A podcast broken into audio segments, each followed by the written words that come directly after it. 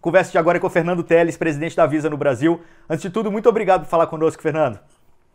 Prazer é meu, Igor. Prazer é sempre meu aqui. Cara, e assim, quem tiver, quem quiser se conectar conosco, falar mais a respeito desse tema, tem o chat aqui do lado, pode mandar perguntas, tem também os nossos links dos LinkedIns aqui do lado também, e tem sempre o grupo do Telegram do Transformação Digital, lá a gente está sempre compartilhando mais conteúdos também, mais informações. Bom, Fernando, da última vez que a gente conversou, a gente estava falando aí de novos, novos meios de pagamento, existia toda uma Perfeito. expectativa em direção ao digital, mas aí vem coronavírus e eu acho que tudo isso se acelerou e a gente começa a falar de uma outra realidade que a gente nem imaginava ser possível, né? É verdade. Você colocou bem o ponto, Igor, porque tem até uma, uma brincadeirinha aí, um negocinho que está circulando no, nesses grupos de mensagem aí, quem foi o responsável pela transformação digital na sua empresa, né? O CEO, o é. CTO ou o coronavírus? E, todo, e tem 100% se... marcando o coronavírus, né? Tipo, na verdade já fica é, desenho alguma... marcado, mas é a, é a realidade para a grande é. parte das pessoas. Se alguma, se alguma coisa de positivo a gente pode tirar do, desse vírus, né? Se é que uhum. tem, eu acho que vai ter muita coisa depois, né? Uhum. Eu acho que a gente vai estar numa, numa sociedade melhor depois, a gente vai estar um, uma forma de comportamento melhor, mas ela tem que ser construída agora. Uhum. E se tem alguma coisa, é isso, é uma preocupação maior com o acesso do seu consumidor, do uhum. seu cliente, né? Acho que coisas sempre tiveram na agenda de uma forma ou de outra, mas que eventualmente caíam na prioridade ou outra coisa passava na frente, uma, uma melhoria que você tinha que fazer e sempre podia fazer um pouco mais para frente, porque você é. tinha outro canal para atender o seu cliente, né? Você sempre teve o canal físico à disposição. Uhum. Agora, com esse cenário, o canal digital torna-se a única alternativa, né? Na, na grande maioria dos casos, e você aprendeu, né? Rapidamente que você vai ter que tratar o consumidor de forma digital e aprender ao mesmo tempo o comportamento dele, uhum. né? Nesse ambiente digital. Então, acho que sim teve uma aceleração muito interessante nesse negócio, que ela vai ficar depois, né? Então, vai ter uma, uma necessidade de repensar modelos de negócio uhum. e, ao mesmo tempo, de você aprender um novo hábito desse consumidor. Então, acho que assim, esse, esse é uma coisa que esse não volta, né? Exato. É, e o digital traz isso, né? Muito dado para você conseguir monitorar exatamente, não monitorar, mas conhecer melhor o seu consumidor, né? Acho que você já tem alguns dados ou alguma informação a respeito da mudança do comportamento desse cara também no ponto de venda? Maquininha de cartão, a gente vê no supermercado, né? Todas agora com com o papel, papel celofane por cima pra, e, e, e o, o, papel filme por cima, né? E, e sempre as é. pessoas é. desinfetando ali de tempos em tempos. Mas aí isso faz com que as pessoas adotem mais, talvez, o contactless, as pessoas adotem menos o dinheiro. Vocês já estão percebendo alguma mudança nesse sentido? Olha, sim, definitivamente sim, né? Quer dizer, até tem uma, tem uma propaganda né, de comunicação de todo mundo, né? Uhum. Partindo do próprio Banco Central, partindo dos, dos agentes financeiros, quer dizer, para evitar a, a, o contato mesmo. A utilização ali. de papel moeda, né? É. Evitar essa utilização, porque ela, ela é um vetor, né? Sim. O papel moeda ele é um vetor do, de, de vírus, bactérias. de contágio, né? É. é um vetor de contágio.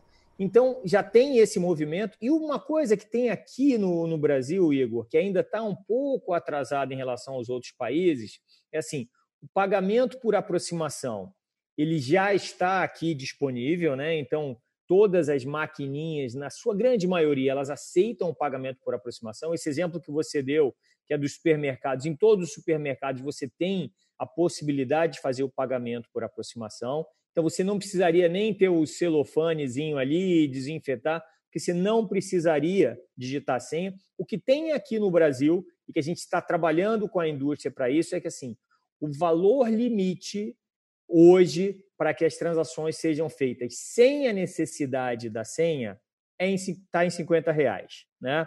O mundo inteiro está aumentando este valor de forma bastante significativa. Vou te dar um exemplo. Na Austrália, esse valor era 100, passou para 200. Tem um movimento já nos Estados Unidos querendo passar esse valor para 250, e aí da moeda local, né? Estou falando 100 para 200 dólares australianos, 250 dólares.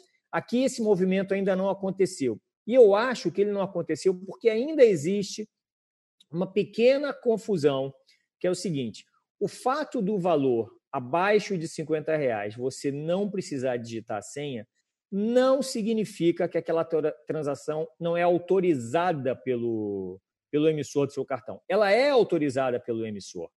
A validação da mídia, ou do, seja, do cartão, é que não é feita com a senha. Ou seja, então você identifica que ali tem um cartão por aproximação, né? O emissor coloca todas as suas regras, a transação vai, a gente fala que ela sobe, né? Ela vai para o emissor e o emissor ali ele faz uma autorização. Se você tem saldo, se você tem limite e autoriza ou não aquela transação.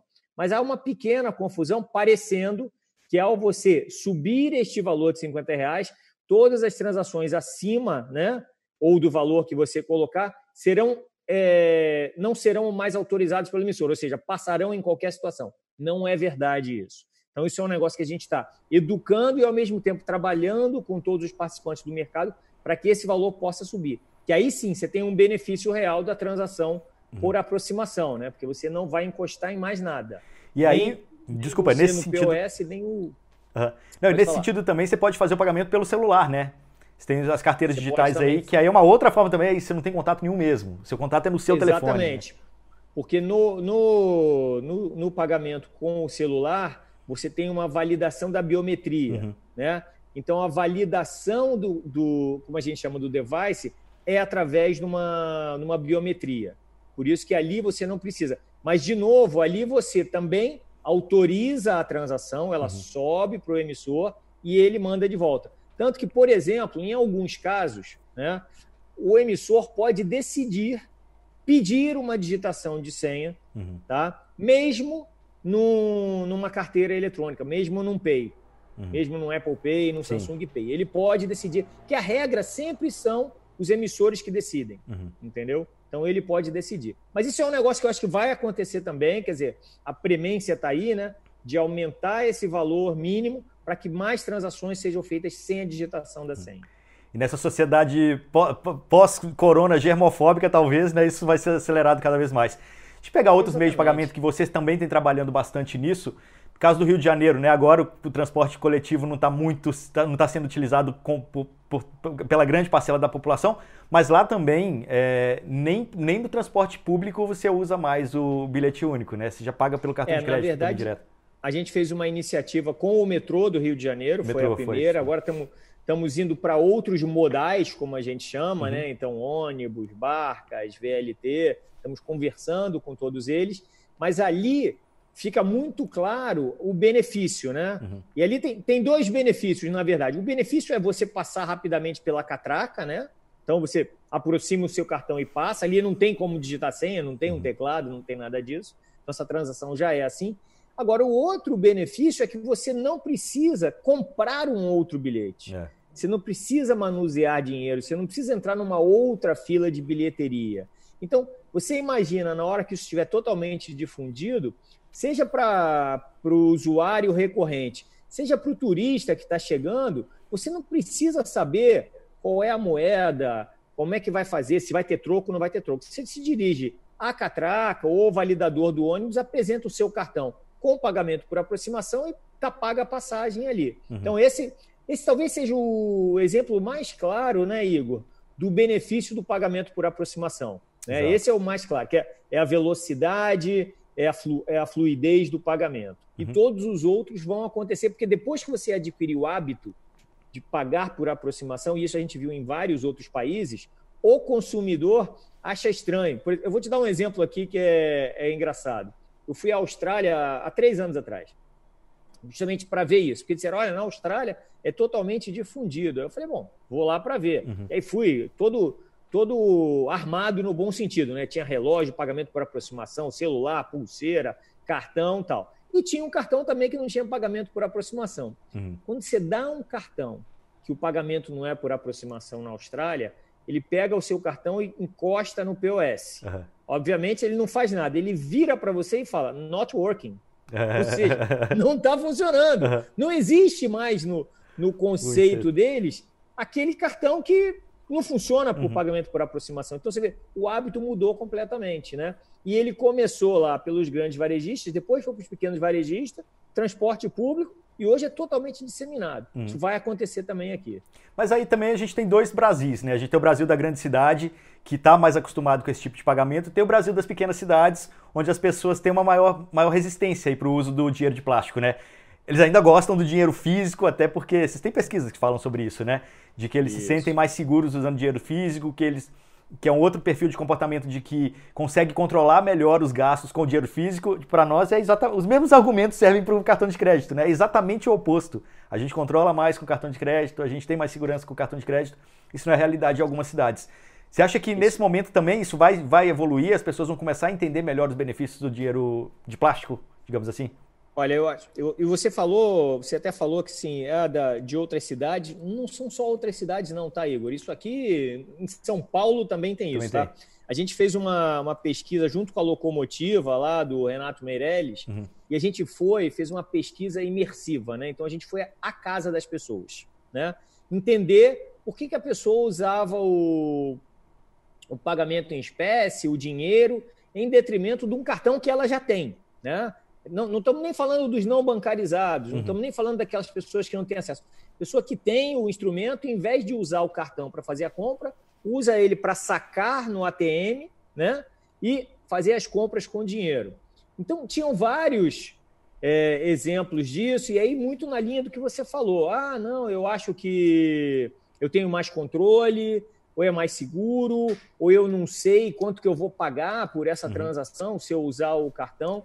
Então, a gente está fazendo um trabalho junto à indústria, junto aos emissores, aos grandes bancos também, de esclarecimento. Tá? E aí tem duas, tem duas coisas nisso. Uma coisa é o seguinte: esse é o, o exemplo que eu sempre gosto de dar e a gente usa muito com as pessoas. O que, que acontece se você for ao mesmo estabelecimento e pagar com dinheiro cinco vezes? O que, que acontece na sexta vez? Né? Nada. É. Não acontece nada, porque ninguém sabe quem é você, ninguém sabe o seu hábito de consumo, ninguém consegue te dar um benefício. Se você estivesse fazendo um pagamento eletrônico, tem uma série de formas que essa transação estaria sendo lida, e quando você chegasse lá na sexta vez, poderia ter ali um uhum. reconhecimento para o Igor, que ah, o Igor é um cliente frequente, o Igor está comprando determinado valor, o Igor está repetindo a compra conosco, uhum. ou vamos reconhecer a fidelidade do Igor aqui, ou mais, vamos dar um prêmio para uhum. ele, para que ele volte aqui outra vez. Uhum. Isso é uma coisa, tá? Então, esse é um lado para o lado do indivíduo. Aí, quando a gente sai um pouquinho das grandes cidades, a gente vai para as cidades pequenas, tem um outro, um outro efeito, que esse é um, é um pouquinho mais triste, mas é o seguinte: existe aqui uma, um fenômeno, né, digamos assim, de explosão de ATMs, né? É o Ou novo cangaço, de, de né? caixas bancárias. É, então ele vai e explode um ATM. A gente identificou isso. A gente tem um programa que se chama Cidades do Futuro, tá? A gente começou esse piloto há dois anos atrás, com três cidades, então Belém, Maringá e Campina Grande, tá? Que são cidades diferentes, em regiões diferentes, uhum. tentando ver como é que a gente melhora essas cidades através do pagamento eletrônico. Esses programas foram tão bem sucedidos, ou seja, teve um aumento de uso do pagamento eletrônico, teve um legado no comércio das cidades, teve um legado para a população.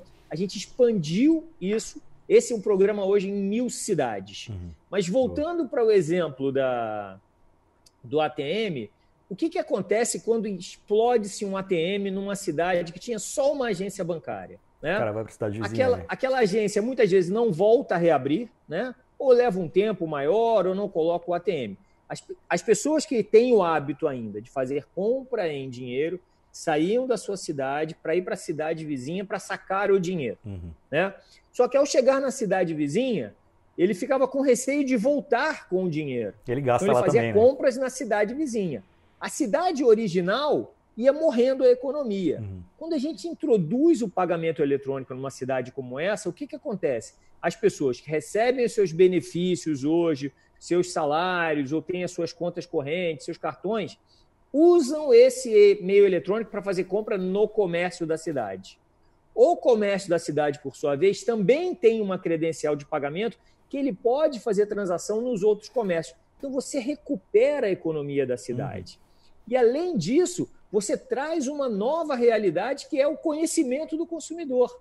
Né? Então você também entrega para os estabelecimentos um monte de informação de quem são os clientes dele, Sim. que dia da semana eles vão mais, qual é o ticket médio deles, o que, que eles gostam mais de comprar. Então você tem uma, toda uma criação de uma economia nova, muito melhor, porque o pagamento é eletrônico. Uhum. Isso é que é interessante. Dado que o pagamento é eletrônico, você consegue ter acesso a essas informações. Uhum. Mas aí a gente está falando de uma parcela bancarizada da população, né, que tem o cartão de crédito. E os desbancarizados? Como que, como então, que vocês estão trabalhando aí... nisso também?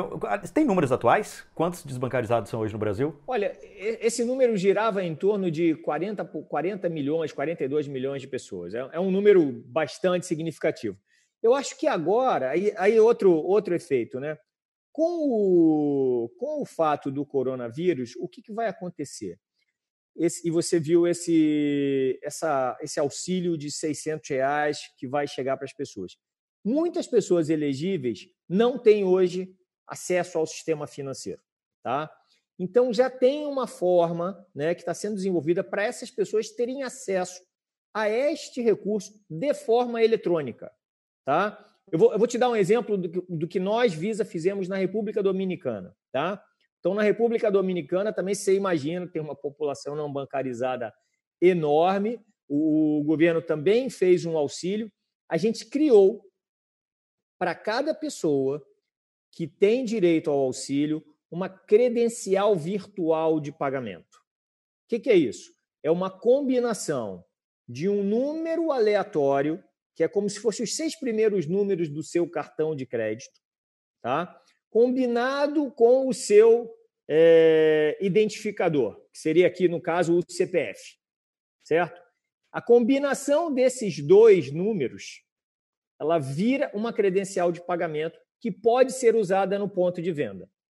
Tá? Então, ela pode ser usada como uma carteira virtual para quem tem um telefone e pode transformar num cartão virtual, ou ela pode ser muito mais simples ainda e ser digitada no POS do estabelecimento.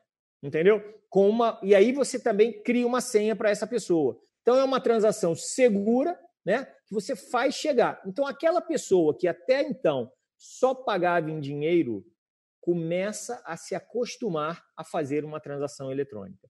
E aí isso tem alguns benefícios, né? Você sabe que quem está usando é efetivamente quem deveria ter recebido o, o, auxílio.